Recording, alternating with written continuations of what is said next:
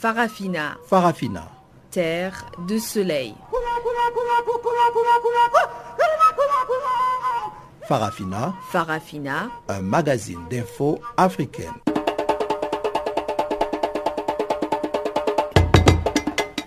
présentation Pamela Kumba. Bonjour et bienvenue à cette nouvelle édition de Farafina. La mise en onde de ce magazine des actualités en français est assurée par Cyclé Ndlovu. Au sommaire du jour. Calme précaire en République démocratique du Congo alors que la SENCO a repris le dialogue. Yahya Jammeh annonce qu'il ne quittera pas le pouvoir le 19 janvier prochain et on ira en Côte d'Ivoire où les résultats des législatives continuent de s'égrener en faveur du parti au pouvoir. Comme d'habitude, le bulletin des informations précède le développement des titres et je vous le présente.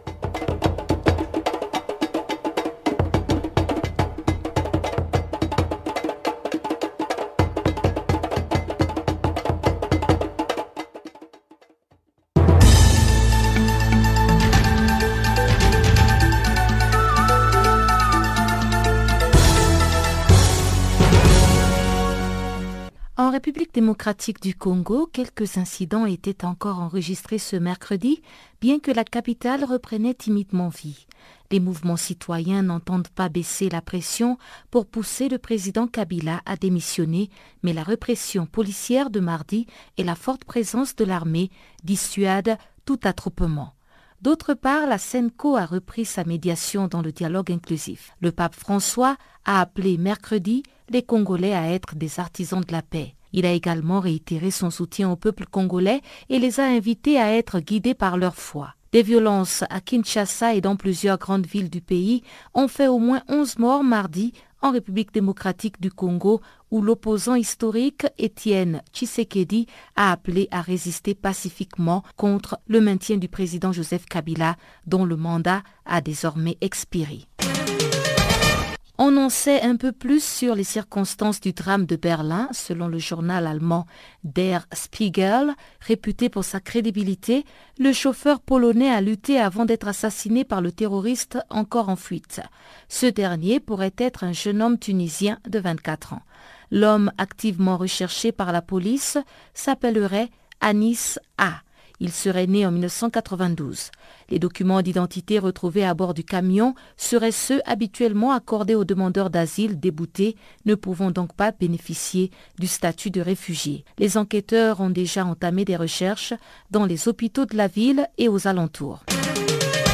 Au Gabon, le dialogue national de Jean-Ping et ses alliés se tient sous fond d'allégations de corruption. En effet, selon le journal britannique Sunday Times, le candidat malheureux à la présidentielle du 27 août dernier aurait acheté certains eurodéputés. Les confrères britanniques évoquent des pratiques de rémunération pour des travaux de lobby en vue de modification de projets de loi, d'amendements ou autres, en piégeant donc 14 eurodéputés sur 60, soit près d'un tiers. Certains d'entre eux auraient même exigé des sommes allant jusqu'à 100 000 euros. Fin octobre dernier, le groupe de soutien à la démocratie et de coordination des élections planchait sur le camp gabonais en compagnie de Jean-Ping. Les révélations de Sunday Times amènent plus d'un à s'interroger si Jean-Ping se serait offert leur service pour servir sa cause et réclamer la présidence du Gabon à travers des observateurs de l'Union européenne qui ont dénoncé dans leur rapport des anomalies remettant en question la crédibilité de la réélection du président Ali Bongo Ondimba. Au Mali, la mise en application de l'accord de paix piétine ainsi que le dialogue intermalien. Mardi, la CMA, la coordination des mouvements de la Zawad, a annoncé sa suspension au processus de paix. Le principal groupe séparatiste dans le nord du Mali, par la voix de son président, Al-Gabas Ag Intala a justifié ce retrait par la flambée des violences et le manque de progrès dans les réformes depuis que l'accord signé en 2005 est entré en vigueur. À cet effet, la CMA ne compte plus assister au comité de suivi de l'accord et à ses différents sous-comités. Et le président de cette coalition accuse le gouvernement d'être à l'origine de la multiplication des groupes armés pour entraver la mise en œuvre de l'accord. La coordination des mouvements de la Zawad accuse aussi les autorités maliennes d'avoir procédé aux réformes institutionnelles sur les autorités intérimaires de façon unilatérale. Et on termine avec une caricature qui a pratiquement causé un incident diplomatique entre l'Ouganda et le Rwanda. Le quotidien gouvernemental ougandais New Vision a publié une caricature du génocide de 1994 au Rwanda. Le dessin montre le président rwandais Paul Kagame assis à l'intérieur d'un confessionnal et le pape François à genoux à l'extérieur, implorant le pardon pour le rôle de l'Église dans le génocide. Dans ce dessin, le pape demande également pardon pour une tentative d'assassinat contre l'ancien chef d'état-major rwandais Faustin Kayumba Nyamwasa. La caricature a fait un tollé sur le net et le quotidien gouvernemental ougandais s'est excusé ce mercredi.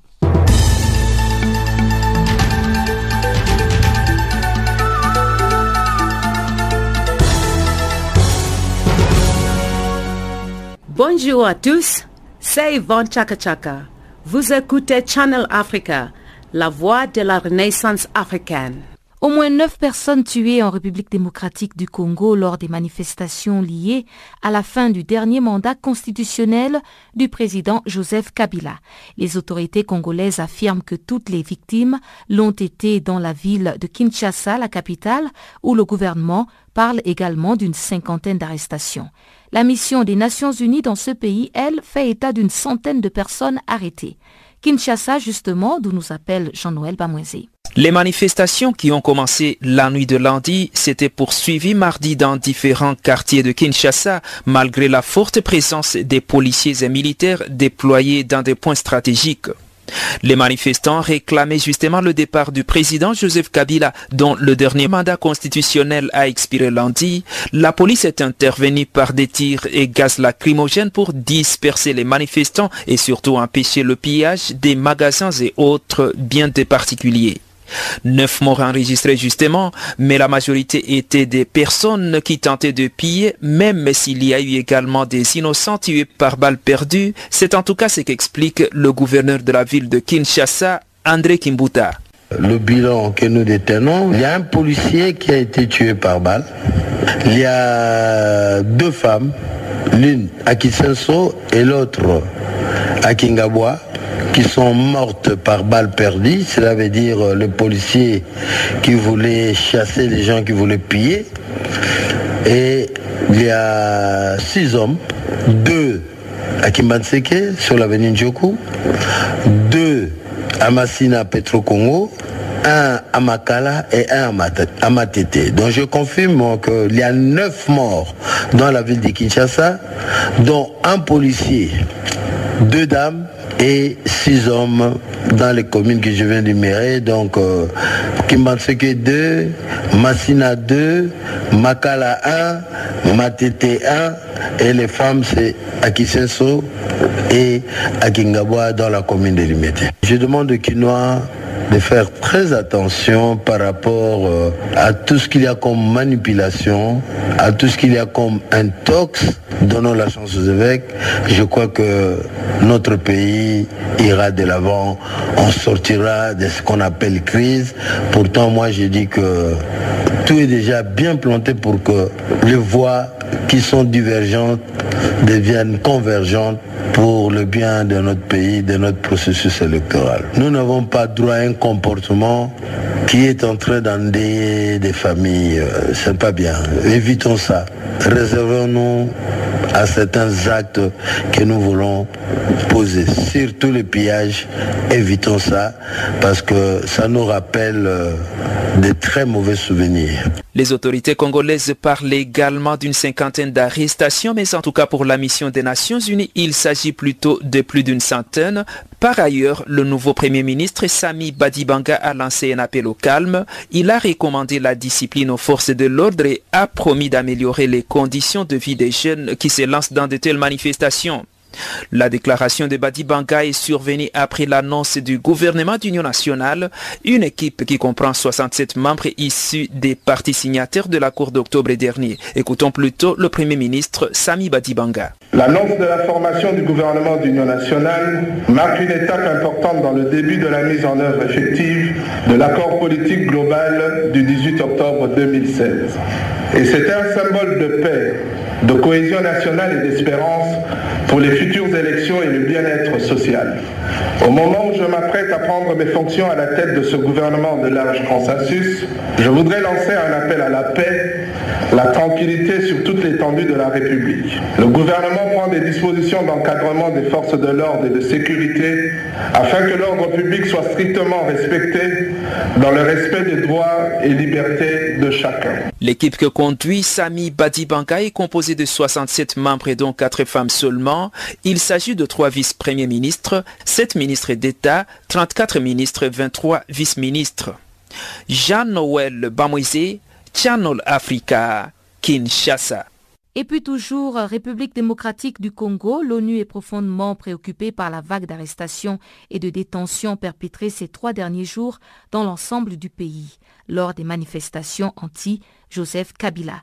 Félix Bass, porte-parole de la MONUSCO, nous en parle. Effectivement, euh, le Bureau conjoint des Nations Unies aux droits de l'homme a fait part de 28 arrestations qui ont eu lieu à Kinshasa entre la nuit d'hier et d'aujourd'hui suite à certaines manifestations dans certains quartiers de Kinshasa, notamment à Bandal, Angaliema, Matete, Limete et la commune de Ndili. Donc euh, les euh, manifestants ont été d'ailleurs dispersés euh, à coups de gaz lacrymogène par la police. Et donc ce sont ces rapports qui sont parvenus au Bureau conjoint des Nations Unies relatifs à un certain nombre d'individus tués, mais aussi 28 qui auraient été arrêtés. Et en sait-on plus sur ces personnes? Qui sont-elles? Et quels sont les chefs d'inculpation dont elles sont l'objet? Actuellement, au niveau où nous en sommes, ces personnes euh, qui ont été arrêtées, nous n'avons pas les identités définitives, mais ce sont des gens qui ont été arrêtés parmi les manifestants, mais aussi certains hommes politiques auraient fait euh, l'objet d'interpellation par les forces de sécurité congolaises. Et ces personnes sont donc arrêtées, sont-elles détenues ou sont-elles relâchées après quelques heures? Non, pour le moment, au moment où nous parlons, le Bureau conjoint des Nations Unies aux droits de l'homme est en train de suivre le processus normal pour pouvoir confirmer exactement les allégations qui sont retenues contre ces personnes-là et euh, voir dans quelle mesure est-ce que le plaidoyer peut être fait au niveau des autorités pour euh, éventuellement leur euh, libération. Mais je dois souligner d'ailleurs que à ce propos, le représentant spécial du secrétaire général des Nations Unies a d'ailleurs un communiqué relatif euh, à ces arrestations qui étaient un peu nombreuses et puis euh, il a demandé à, la retenue euh, pour que toutes ces situations-là ne puissent pas d'atteindre sur la situation sécuritaire qui est déjà très volatile. Vous avez indiqué que ces arrestations ont eu lieu à, à Kinshasa. Est-ce que des faits similaires ont également été rapportés depuis d'autres villes ou régions du pays? Oui, tout à fait. Euh, à Goma, nous avons euh, eu des rapports faisant état d'arrestation euh, à Goma, quoique la situation aujourd'hui, pour le moment, cet après-midi est calme. Nous avons aussi reçu des informations relatives à des arrestations à Bukavu, c'est au sud Kivu, parmi des membres de certains partis politiques qui ont aussi été arrêtés. Mais euh, tout ceci euh, nécessite aussi bien sûr euh, une confirmation. Donc c'est ce à quoi le Bureau conjoint des Nations Unies est en train de travailler pour confirmer toutes ces informations qui nous sont parvenues aujourd'hui. Donc vous avez indiqué que de nombreuses de ces arrestations ont eu lieu dans le cadre de manifestations et comme vous l'avez évoqué, la situation politique est actuellement volatile dans le pays. Est-ce que ces manifestations étaient très importantes? Y avait-il beaucoup de manifestants? Il y a eu un déploiement euh, significatif de forces de l'ordre euh, justement pour contenir ces manifestations.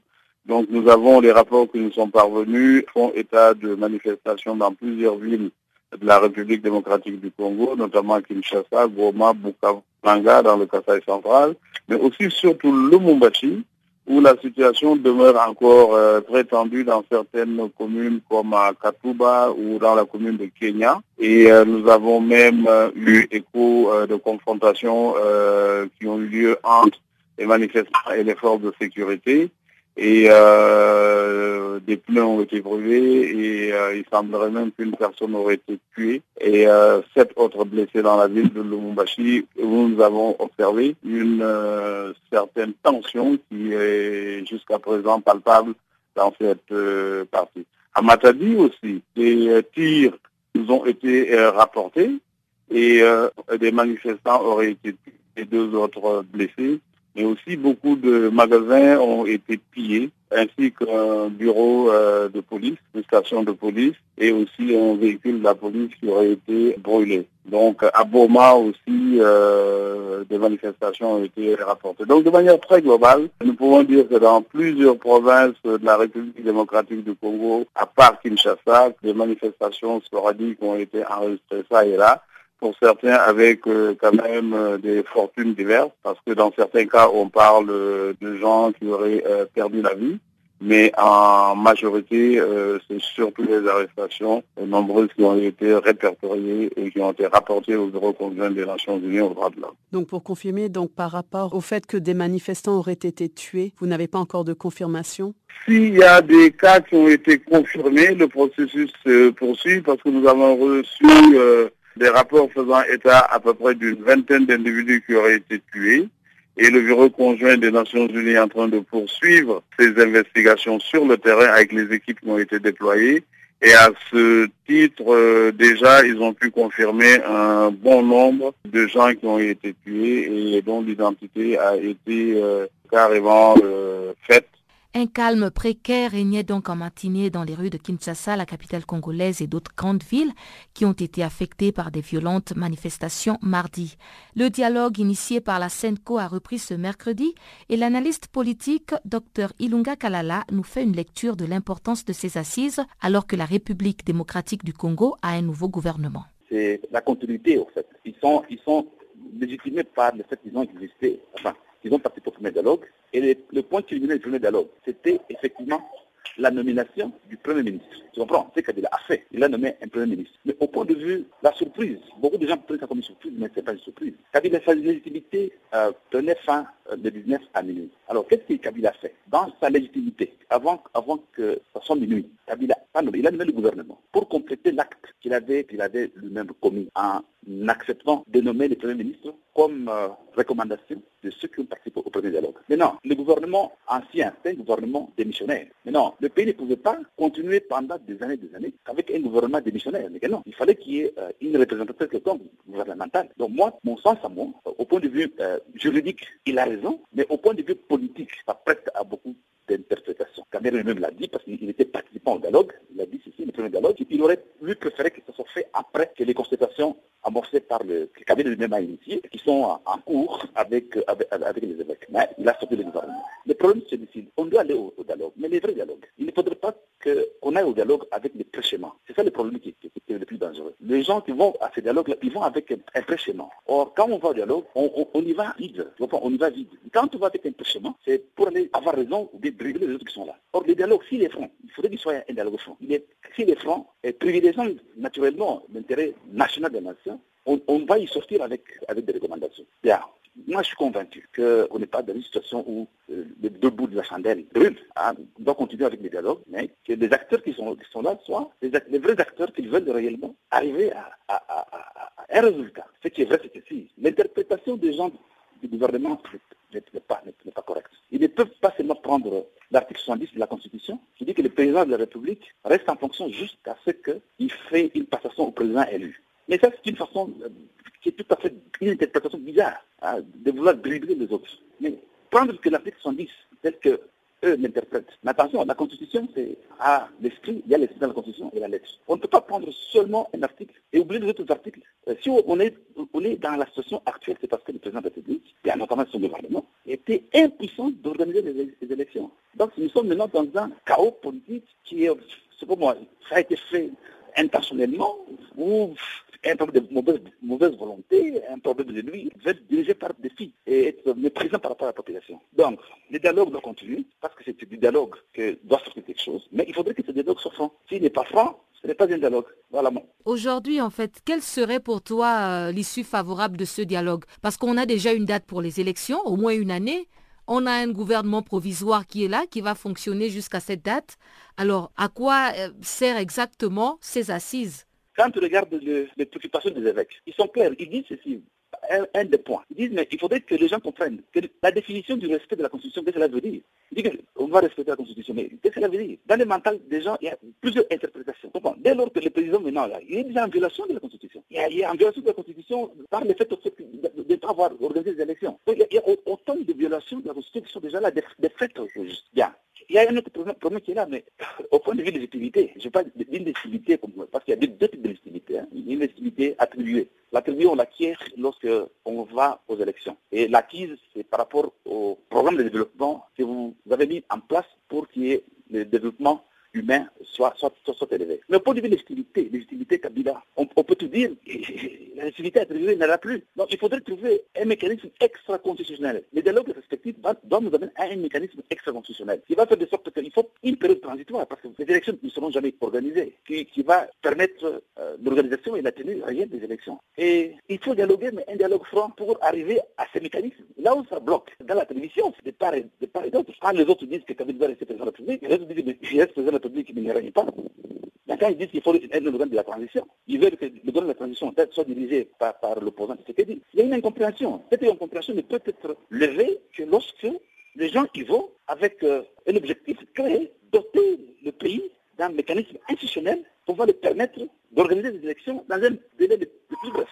Mais il ne faudrait pas oublier que le fait d'aller au dialogue inclusif, mais Kabila s'est rendu compte qu'il ne peut pas, il ne peut pas, avec les gouvernements, les gouvernements respectifs euh, issus du premier dialogue, l'exclusivité ne s'est pas prise en, en, compte. Donc, voir. Moi, je ne suis pas là pour disent qu'il faut ait, mais faisons de sorte que ceux qui sont là, il faudrait que la pression, la pression internationale existe, il faut que la pression de, la population doit exister, et il faut que la société civile fasse une pression, mais pour qu'on arrive à un mécanisme institutionnel qui permettrait au pays d'être gouverné et d'aller aux élections de la manière la plus meilleure. Impasse présidentielle en Gambie, le président Yahya Jammeh a annoncé dans la soirée de mardi qu'il ne cédera pas le pouvoir le 18 janvier prochain, date à laquelle s'expire son mandat. Yahya Jammeh a fait cette déclaration sur les ondes de la télévision publique alors qu'une médiation de la CDAO est actuellement installée dans son pays afin de le convaincre de laisser le pouvoir à l'amiable. Le président sortant, qui avait pourtant accepté sa défaite au lendemain du scrutin présidentiel du 1er décembre, s'oppose à une passation de pouvoir paisible à Adama Barrow, déclaré vainqueur de l'élection par la Commission nationale électorale. Dans son allocution à la télévision nationale, Yahya Jammeh a déclaré, je cite, Je ne suis pas un lâche, on ne peut pas intimider ou violer mes droits. Telle est ma position. Nul ne peut me priver de la victoire, à l'exception d'Allah le Tout-Puissant. Le président gambien a aussi qualifié la médiation de la CDAO de non équitable car il affirme qu'elle s'était déjà prononcée sur son départ avant même de l'avoir écoutée. La commission électorale gambienne a déclaré l'opposant Adama Barrow vainqueur de la présidentielle du 1er décembre avec 43,3% des voix, soit moins de 20 000 voix d'avance sur le président Yahya Jammeh. Ce dernier, au pouvoir depuis 22 ans, a réclamé le 9 décembre la tenue d'un nouveau scrutin. Pour l'expert électoral Dianga Silla, il n'y a aucun doute que ce sont les sorties intempestives d'Adama Barrow et des déclarations revanchardes de certains exilés qui ont poussé Yahya Jammeh à changer d'avis. L'expert électoral pense qu'en n'adhérant pas à l'uniformisation du scrutin à deux tours au sein de l'espace communautaire tel que proposé par le président sénégalais Macky Sall au cours d'un sommet de la CDAO, Yahya Jammeh a été victime d'un système électoral dépassé. De plus, les irrégularités manifestes notées dans la composition de la Cour suprême laissent apparaître un vide juridique. À présent, l'équation posée ne semble pas simple. Deux camps vont devoir s'affronter, légalistes et légitimistes. La CDAO, qui d'un ton ferme mais diplomatique, entend installer le 19 janvier 2017 le président élu conformément à la charte fondamentale gambienne. À l'international et sur le continent, les réactions continuent à pleuvoir, à l'instar de celles du président français François Hollande. Pour sa part, les élections gambiennes ont été transparentes et les résultats ne peuvent nullement être contestables. Il s'exprimait récemment à l'issue d'une audience avec le président sénégalais Macky Sall, actuellement en visite officielle en France. François Hollande a ajouté qu'avec son homologue sénégalais, ils devront œuvrer de concert afin que le gagnant de la présidentielle gambienne, Adama Barrow, soit investi le plus rapidement possible. Macky Sall, quant à lui, a renouvelé son discours des derniers jours et espère que la CDAO pourra tout mettre en œuvre afin de faire entendre raison au président déchu Yaya Jammeh.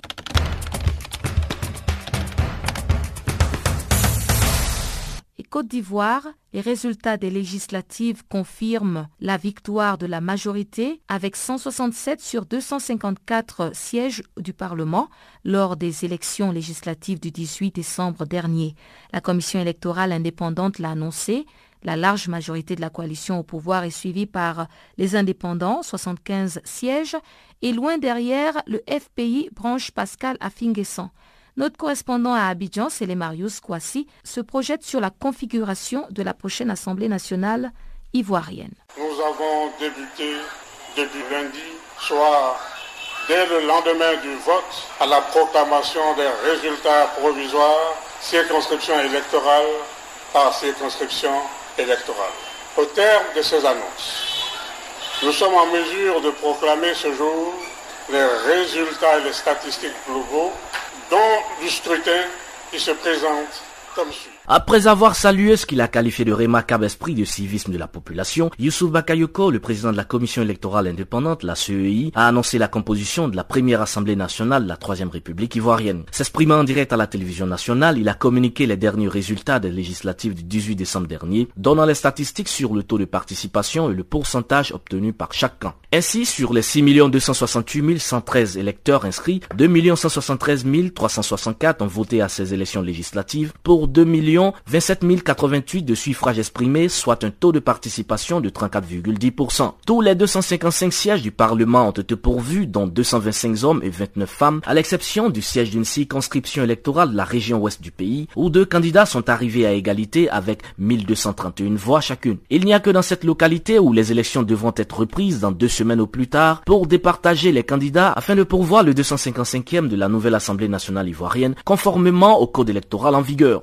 Le grand vainqueur de cette consultation électorale, c'est le RHDP, le Rassemblement des oufetistes pour la démocratie et la paix, la coalition au pouvoir, qui en remportant 167 sièges sur 255, gagne ainsi 65,75% des sièges au Parlement. Après le RHDP arrivent les indépendants qui remportent 75% des sièges, soit 29,53%. Ensuite, l'Union pour la démocratie et la paix en Côte d'Ivoire, l'UDPCI, qui remporte 6 sièges, soit 2,36%. Enfin suivent l'Union pour la Côte d'Ivoire, l'UPCI et le Front populaire ivoirien le FPI de Laurent Gbagbo, avec trois sièges chacun, ce qui représente 1,18% des sièges au Parlement. Avec la tenue de ce scrutin, la Côte d'Ivoire vient de se doter du premier Parlement de sa troisième République. Un Parlement qui reflète la diversité des sensibilités politiques, contrairement au Parlement précédent, composé des seuls représentants des partis politiques qui forment le RHDP, la coalition au pouvoir. Le président du Front populaire ivoirien, le FPI, Pascal Afinguessan, a été élu dans la localité de Bongwanou, la circonscription électorale où il s'est présenté. Mais en tout, le FPI n'aura obtenu que 3 sièges sur les 187 candidats officiels présentés. Un chiffre bien loin en deçà des 50 sièges qu'espérait obtenir ce parti afin d'agir comme un contre-pouvoir au sein du Parlement. Il est important de rappeler que Pascal Afinguessan a participé en tant que candidat du FPI à l'élection présidentielle d'octobre 2015, où il est arrivé en seconde position le chef de l'État, Alassane Ouattara, qui conduisait le Rassemblement des oufoutistes pour la démocratie et la paix, le RHDP. L'ancien premier ministre Laurent Gbagbo fait face à une fronde dans le parti qu'il dirige. Et cette fronde est conduite par Aboudraman Sangaré, qui a appelé au boycott de ces élections législatives comme de tous les autres scrutins précédents. De nombreux observateurs de la scène politique ivoirienne regrettent qu'une partie du FPI, conduite par Aboudraman Sangaré, ait décidé de pratiquer la politique de la chaise vide, là où l'opposition tout entière devrait participer à tous les scrutins pour prendre part au débat et au jeu démocratique afin de construire une véritable force de contre-pouvoir capable d'assurer le respect des fondamentaux de la démocratie. La grande réussite du RHDP à ces élections législatives est tout de même à relativiser. Si l'on compare, bien entendu, ces résultats avec ceux des législatives de 2011 lors desquelles le RDR, le Rassemblement des Républicains d'Alassane Ouattara, avait à lui seul remporté 121 sièges et le PDCI, le Parti démocratique de Côte d'Ivoire de l'ex-président Henri Conan Bédier, 76, soit au total 197 sièges pour le RHDP. Le net recul du RHDP est un fait indiscutable et la percée des indépendants est donc remarquable. Des indépendants qui, en remportant 75 sièges, soit 29% des sièges, s'imposent théoriquement comme la deuxième force de l'Assemblée nationale. Reste à savoir désormais s'ils resteront indépendants et ce pour combien de temps? Depuis Abidjan, c'est les Marus Kwasi pour Canal Afrique. Et sans plus tarder, retrouvons Chanceline Louraquois qui nous présente comme d'habitude le bulletin économique du jour.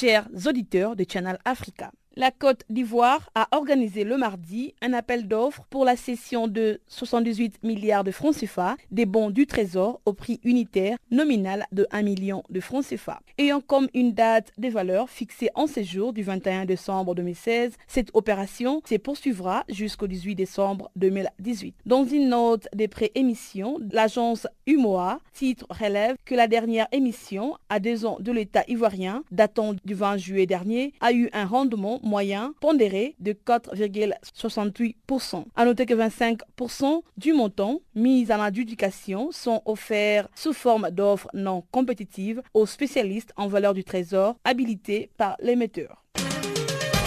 Les directeurs généraux de la Banque Atlantique Côte d'Ivoire, Habib Koné, et le directeur général de la SECNA, Amadou Ousmane Guteye, ont procédé le mardi à la signature d'une convention de crédit d'un montant de 26 milliards de francs CFA. Ce prêt de 5 ans est dédié au financement partiel des projets prioritaires du plan de services et équipement de l'agence d'un montant total de 234 milliards de francs CFA. En effet, c'est dans le cadre de sa stratégie d'accompagnement des projets structurants que la Banque Atlantique apporte son soutien à ces plans d'investissement. Ces plans permettra de renforcer les potentiels de développement de la SECNA, d'améliorer la fourniture et la sécurité de la navigation aérienne, ainsi que de satisfaire au mieux les besoins des usagers. Pour sa part, le directeur général de la SECNA, Ousmane Amadou Guteye, a précisé que c'est la toute première fois que l'agence contracte avec une banque commercial de la sous-région un financement à hauteur de ces montants. Et ce financement est accompagné d'une prime, une mobilisation en une seule et unique tranche du montant total du prêt. En somme, cette convention constitue ainsi le point de départ de la nouvelle politique de l'agence en matière de diversification et d'africanisation des sources de financement de ces projets d'investissement dans le huit pays de l'espace de l'Union économique et monétaire ouest africaine. À l'occasion de la visite du président de la République du Sénégal, Macky Sall, en France, un accord cadre sur le premier train électrique de l'Afrique de l'Ouest a été signé le mardi en présence du président de la République François Hollande. Partant de cet accord, SNCF et RATP ont confirmé leur engagement d'accompagner le Sénégal sur le projet de train express régional à Dakar. Les deux groupes s'impliqueront dans l'exploitation et la maintenance d'un système de transport moderne qui permettra de relier le centre de la ville de Dakar au nouveau pôle urbain des Diamniadio et au nouvel aéroport international Blaise Diagne. Cette ligne couvrira 57 km en 45 minutes et desservira 14 gares. En outre, l'accord cadre fixe les principes du partenariat qui permettront d'arrêter d'ici l'année prochaine les schémas et les modalités d'intervention pour garantir l'exploitation ainsi que la maintenance sur la base des meilleures pratiques internationales. Outre l'exploitation et la maintenance du train express régional des Dakar, SNCF et RATP accompagneront les autorités sénégalaises dans la création d'un centre de formation sur la mobilité urbaine, préalable indispensable à la mise en service commercial du train express régional, former l'ensemble des personnels concernés à tous les métiers du transport public des voyageurs. Sur l'ensemble de ces sujets, SNCF et RATP mobiliseront leurs premières ressources en janvier 2017. On rappelle, les deux groupes sont positionnés depuis 2014 sur ces projets avec la mission d'assistance à maîtrise d'ouvrage confiée à la société d'ingénierie Sistra, une société qui permettra d'apporter un savoir-faire reconnu et de développer une expertise d'ingénierie locale dans le chemin de fer et les transports publics. Les pays exportateurs de pétrole appellent les Gabon à réduire sa production pétrolière de 9000 barils par jour. C'est à partir du 1er janvier 2017 que cette mesure entrera en vigueur. D'après la source, une note d'information a été officiellement déjà transmise à toutes les entreprises du secteur ainsi que les clients du Gabon à l'étranger sur la réduction de la production pétrolière du Gabon. Les ministres du pétrole et des hydrocarbures, Étienne Dieudonné Ngoubou, avait précisé au cours d'une conférence de presse tenue récemment à Libreville que cette réduction de 9000 barils de pétrole représente 4,3% de la production journalière du Gabon. Cette réduction devra être parfaitement compensée par la hausse de 20% du prix du baril enregistré le 30 novembre et le 10 décembre dernier à Vienne.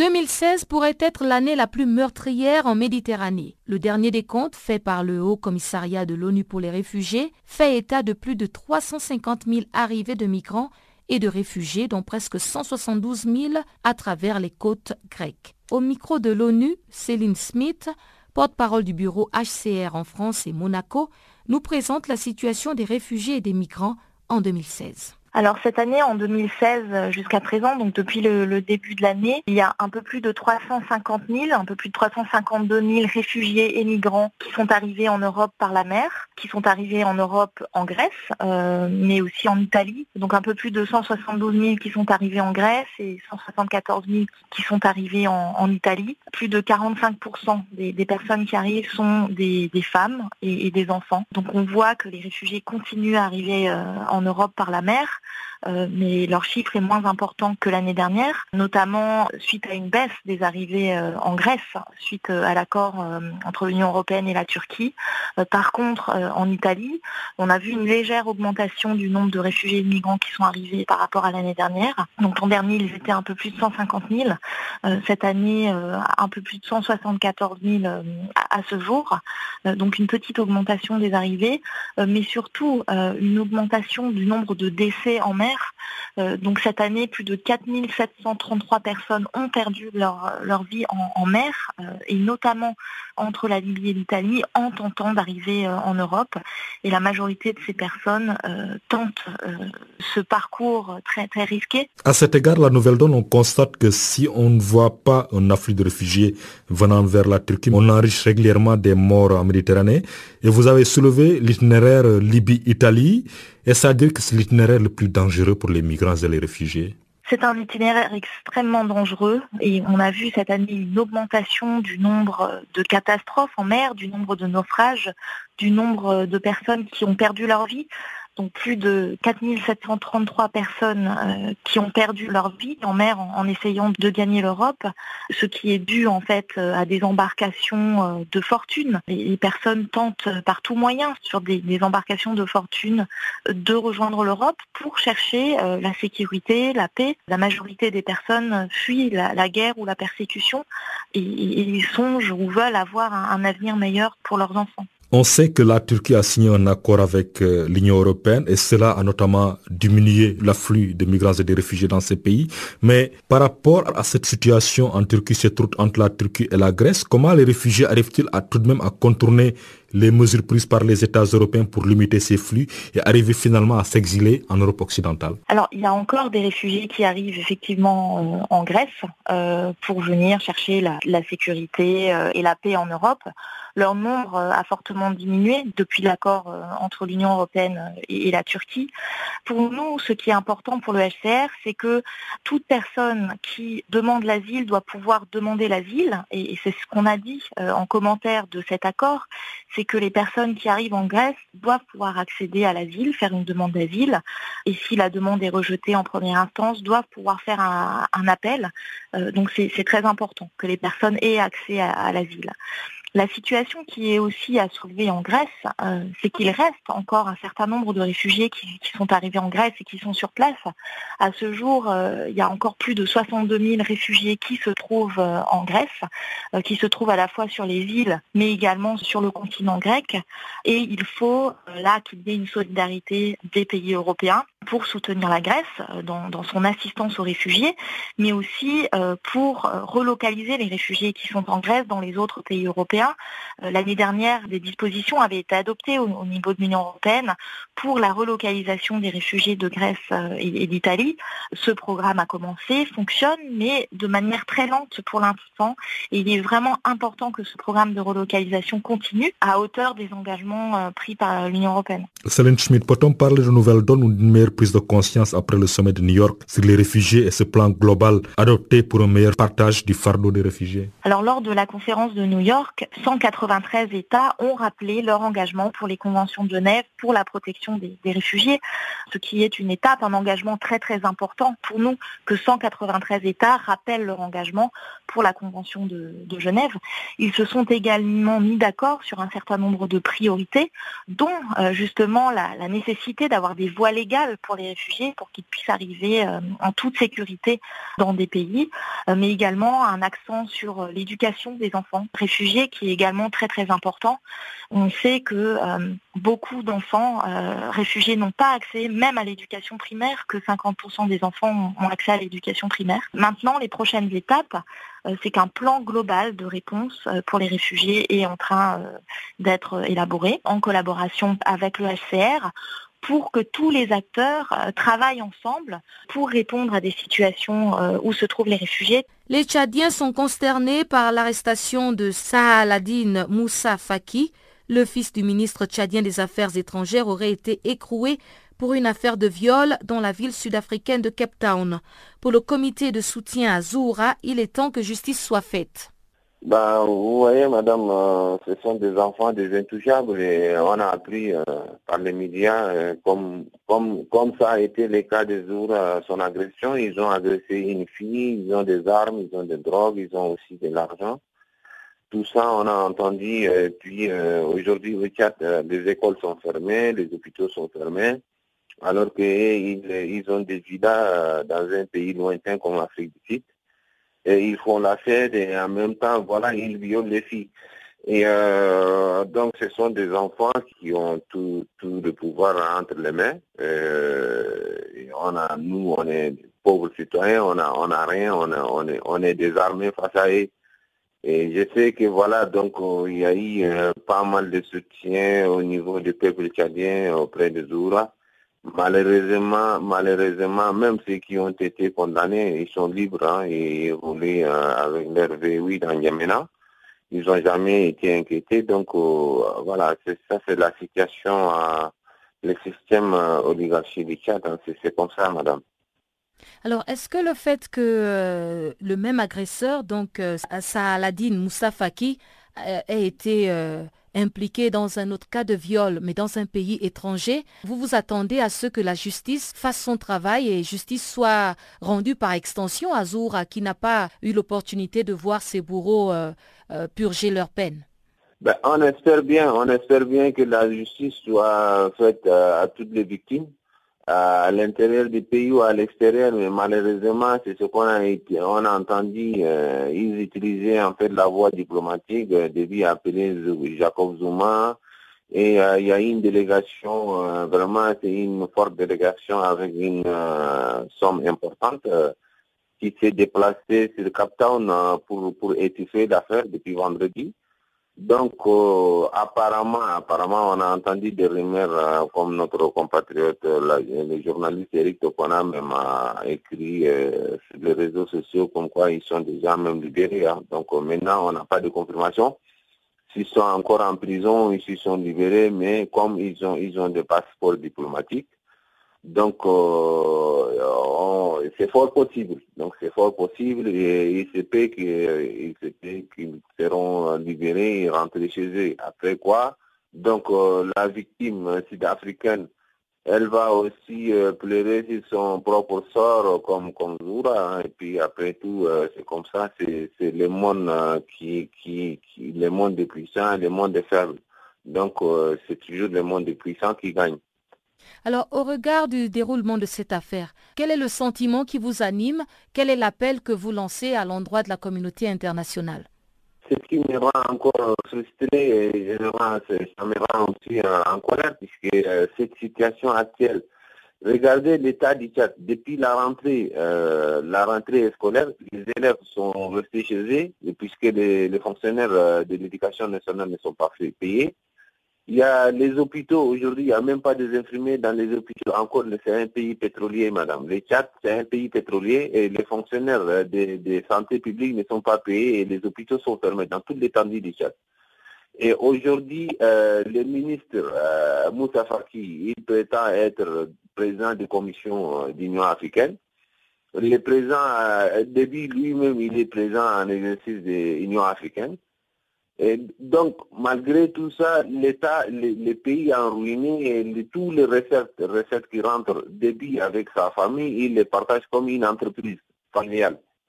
Même les entreprises familiales, il y a un bilan, ils vont faire euh, comment les gérer. Et ils s'en foutent puisque les, pays, c'est pas donc euh, ce qu'il ce qu'il va apporter demain, ils les partagent et ils attendent ce qui rentre. Bon, on est aujourd'hui, on est mardi, ils vont partager celui de mardi, ils attendent celui de mercredi, ils s'en foutent celui qui va venir le mercredi. J'ai dit s'il n'y en a pas, ils s'en foutent. C'est comme ça que les pays, on est frustrés. Je ne suis pas les Tous les Cadiens sont frustrés. Aujourd'hui, 50% des Cadiens vivent à l'extérieur du Tchad tous ceux qui ont eu leur diplôme à l'université en Europe ou aux États-Unis ou au Canada, ils sont même dans les pays euh, Moyen-Orient. Il y a, plus d'un million de Cadiens dans les pays de Golfe. Ils ont fait des études, mais ils ne rentrent pas parce que le pays est dans le chaos. C'est un chaos économique et c'est un système clanique oligarchique. C'est la Corée du Nord d'Afrique. Le Tchad, c'est la Corée du Nord d'Afrique. Voyez, madame c'est le, pays où aujourd'hui, c'est un pays, tout, tout un peuple qui n'a pas droit à quoi que ce soit. voyez, une petite identité euh, tchadienne, euh, à peu près entre 200 et 300 personnes qui gèrent le pays depuis 26 ans. Voyez, les viols, les viols, c'est pas que Zoura, il y a des milliers et des milliers de filles qui ont été violées. En visite dans la région d'Agadez, située aux portes du désert à 900 km de Niamey, la capitale nigérienne, notre correspondant au Niger, Abdul Razak Idrissa, s'est entretenu avec le président du conseil régional, Mohamed Anako, ancien chef rebelle des années 90. Leur entretien a porté sur des défis de l'heure au niveau de cette région. Des défis qui ont pour nom migration et insécurité. Voici un extrait de cet entretien sur l'aspect de la problématique de la migration. Tu sais, cette question de, migration-là, moi je pense que c'est un problème que les États doivent régler à leur niveau. Il y a un centre OIM à Agadez où il nous, nous attire des ennuis parce que tous les gens qui veulent, qui ne veulent même ceux qui ne veulent pas aller en Europe, quand ils ont appris qu'il y a un centre qui est ouvert à Agadez, tout le monde vient à Agadez parce que le centre vous accueille. Vous dites que vous êtes découragé, vous ne voulez plus aller en Europe, vous êtes venu à Agadez, ils vous forment, ils vous donnent un appui. Donc vous voyez, c'est une façon aussi de, euh, d'encourager les gens à venir à Agadez. C'est vrai, les Européens sont en train de, crier, ils ne veulent pas que les, gens viennent chez eux. Mais il ne faut pas que nous, ici aussi, que les nous amènent les gens à Agadez, après ils les laissent. Donc ça, moi je pense que ce n'est pas bien. Faut que les centres prennent en compte tout le monde ou carrément les centres euh, les déplacent. Donc les centres, il est créé maintenant, ça fait pratiquement un an. Les migrants, ils arrivent. C'est-à-dire, bon, ceux qui reviennent de la Libye, les découragés, je peux comprendre. Un migrant qui va à Libye, il est découragé ou bien il est parti, il a, ça n'a pas marché pour lui, ça a traversé. Il revient à Agadez, on l'accueille. C'est des gens généralement qui sont traumatisés, il faut les prendre en compte. Je suis d'accord. Maintenant, ce qui nous dérange, c'est là, là, qui viennent à Agadez, ils viennent de l'Afrique de l'Ouest partout. Parce qu'ils ont appris qu'il y a un centre. Quand tu vas venir, il va s'occuper de toi, te donne une formation, il te donne des petits moyens pour retourner chez toi, ou bien tu t'installes à Agadez, tu mènes une activité. Donc voilà les dangers, nous, que nous voyons à Agadez. Ce pas les migrants qui sont découragés. Ça, ça, même dans les conditions plus humaines, les gens vont les accueillir, il n'y a aucun souci. Mais il y a plusieurs personnes, parfois on ne sait pas si c'est des terroristes, ces gens-là. Ils vont au centre, ils sont bien accueillis. Donc il y a un amalgame. Pour cela que j'ai dit, il faut que des dispositions soient prises. L'OIM, les États, il faut qu'ils s'asseyent pour trouver vraiment ce qui arrange tout le monde. Tu sais, depuis 15 ans aujourd'hui, depuis les accords de paix, de rébellion passés, il n'y a, plus de tourisme à Agadez. C'est l'une des activités principales de l'économie de la région, le tourisme. Euh, donc, malheureusement, quand le tourisme a fermé, les gens se sont, euh, sont dirigés vers euh, des activités qu'ils appellent ici des transports, quoi. C'est-à-dire qu'ils transportent des migrants. La migration, les gens, ils vivent de la migration à Agadez. Il y a ceux qui ont des ghettos, qui accueillent les migrants quand ils arrivent, donc ils ont une source de revenus. Il y a ceux qui ont leurs véhicules, ils les transportent.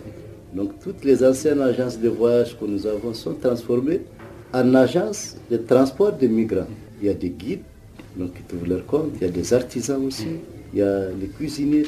Bref, il y a tout un monde qui vit autour de cette question de migration.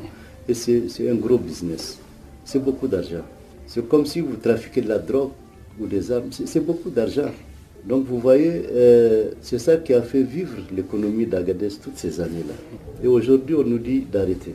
Donc voilà un peu les risques aujourd'hui auxquels on est confronté. Si on l'arrête brusquement, l'effet contraire peut se reproduire, c'est-à-dire l'insécurité. Donc c'est à nous de choisir maintenant entre l'insécurité et arrêter la migration. Donc voilà un peu euh, les problèmes auxquels on est confronté au niveau du Conseil régional d'Agadez.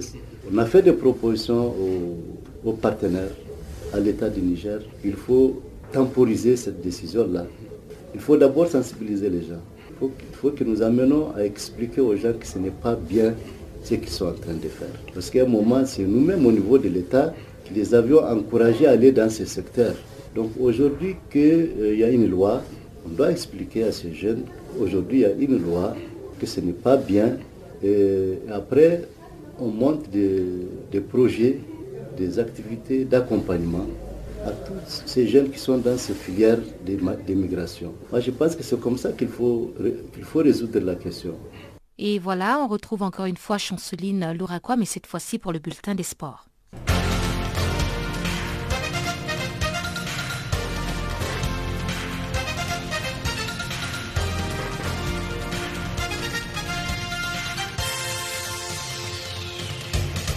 Bonjour, amis auditeurs de Channel Africa. Le tirage au sort du tour préliminaire de l'édition 2017 des Mamelody Sundowns en Ligue des Champions et du tout-puissant Mazembe en Coupe de la Confédération africaine de football est prévu ce mercredi 21 décembre 2016 au cœur en Égypte. À l'issue du tour préliminaire, 32 équipes seront qualifiées pour le 16e de finale dans chacune des compétitions.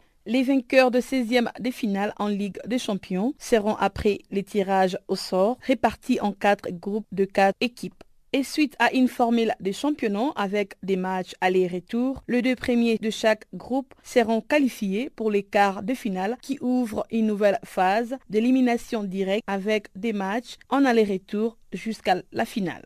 En Coupe de la Confédération, les 16 équipes qualifiées après le 16e des finales devront donc passer par un tour de cadrage où elles affronteront les perdants des 16e des finales de la Ligue des Champions. À noter que la phase des poules sera désormais suivie des quarts de finale et les compétitions interclubs passeront désormais avant la saison prochaine.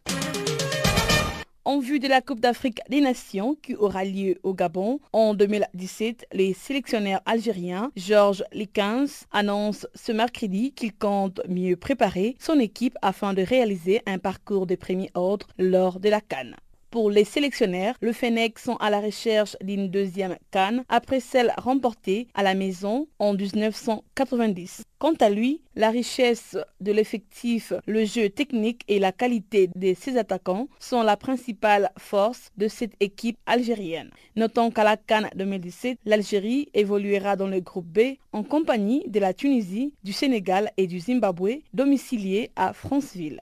Les Verts entameront la compétition le 15 janvier face au Zimbabwe avant de donner la réplique à la Tunisie le 19 janvier, puis au Sénégal le 23 janvier 2017. Le sélectionneur Henri Kasperzal a annoncé le mardi que l'équipe de Tunisie entamera sa préparation à la Cannes au Gabon par un stage en Espagne. Ensuite, de deux matchs amicaux prévus le 28 décembre prochain contre la Catalogne et les deux jours plus tard face aux Pays-Bas. Les Aigles de Carthage retourneront en Tunisie pour y disputer une rencontre amicale face à l'Ouganda le 4 janvier 2017. À l'issue de cette rencontre, le sélectionneur Henri Kasperzak compte annoncer sa liste de 23 joueurs qui participeront à la Coupe d'Afrique des Nations prévue du 14 janvier au 5 février 2017 au Gabon. La Tunisie se rendra aussi au Caire pour y jouer un dernier match amical face à l'Égypte le 8 janvier 2017. Après les aigles de Carthage s'envoleront à destination du Gabon le 11 janvier 2017 depuis Tunis avec pour mission de se qualifier pour les quarts de finale. Rappelons que la Tunisie est placée dans le groupe B et entamera sa campagne par un match contre le Sénégal le 15 janvier 2017. Elle affrontera ensuite l'Algérie en date du 19 janvier, puis le Zimbabwe le 23 janvier 2017.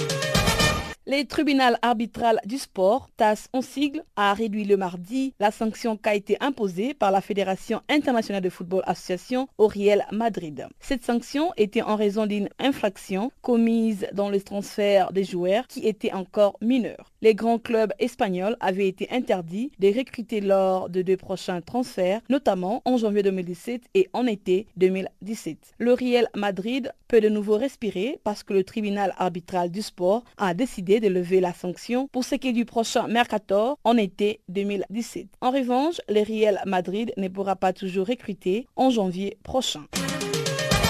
En tennis, la double championne de Wimbledon, Petra Kvitova, a été récemment poignardée chez elle par un inconnu qui s'était fait passer pour un employé chargé du relevé des compteurs de gaz et de l'électricité. Il a placé un couteau sous la gorge de la joueuse de tennis tchèque et l'agresseur l'a blessée à la main gauche, celle dont elle se sert pour jouer. Après, il s'est enfui avec une somme de l'argent. La double championne de Wimbledon, Vitova, s'estime confiante dans ses capacités à se remettre dans les jours qui suivent de l'attaque. Rappelons qu'actuellement, Petra Vitova est 11e au classement mondial et a remporté 19 victoires en tournoi lors de sa carrière dans deux cette année.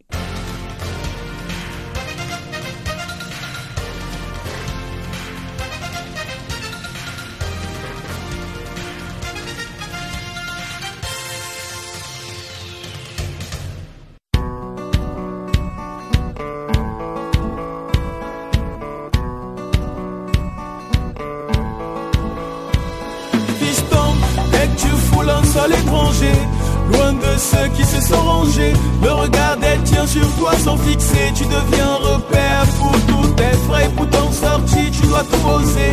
À toi les duels faut pas faillir. La misère à l'entrée de toutes les frontières. Avec l'appel tu dois réussir. C'est le destin, tu ne peux le fuir. Même dans un cercle tu dois produire. Ne rendons pas les de la main. Si dans tes bouches t'as pas du pain Deviens quelqu'un tu les feras Mais si t'es en vaurien on va pas te dire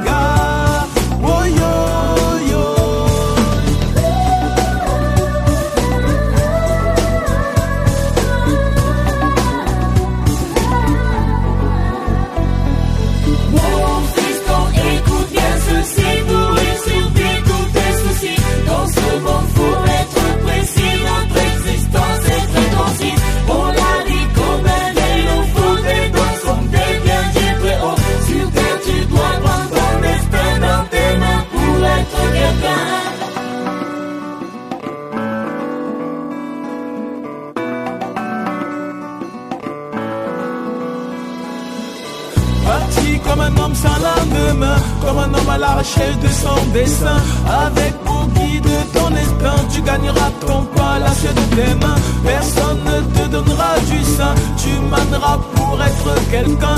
Et le soufflant sera ton soutien. Fiston, n'oublie pas d'où tu viens. Prends le droit chemin et tu auras du vin. Pour que demain tu mouilles ton pain. Prends la vie comme Charlie Chaplin. Garde le sourire et suis ton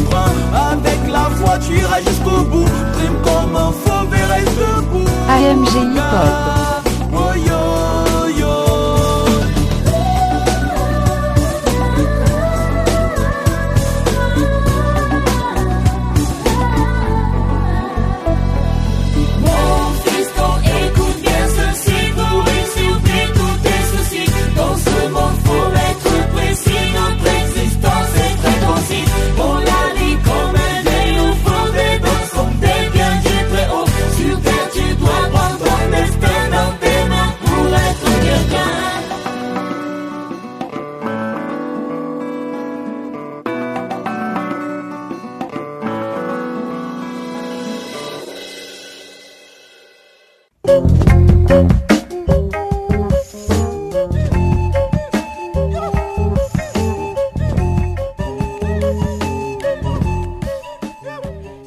nous sommes donc arrivés à la fin de ce magazine des actualités en français sur Channel Africa. Merci de l'avoir suivi. Passez une excellente fin de soirée chez vous. Au revoir.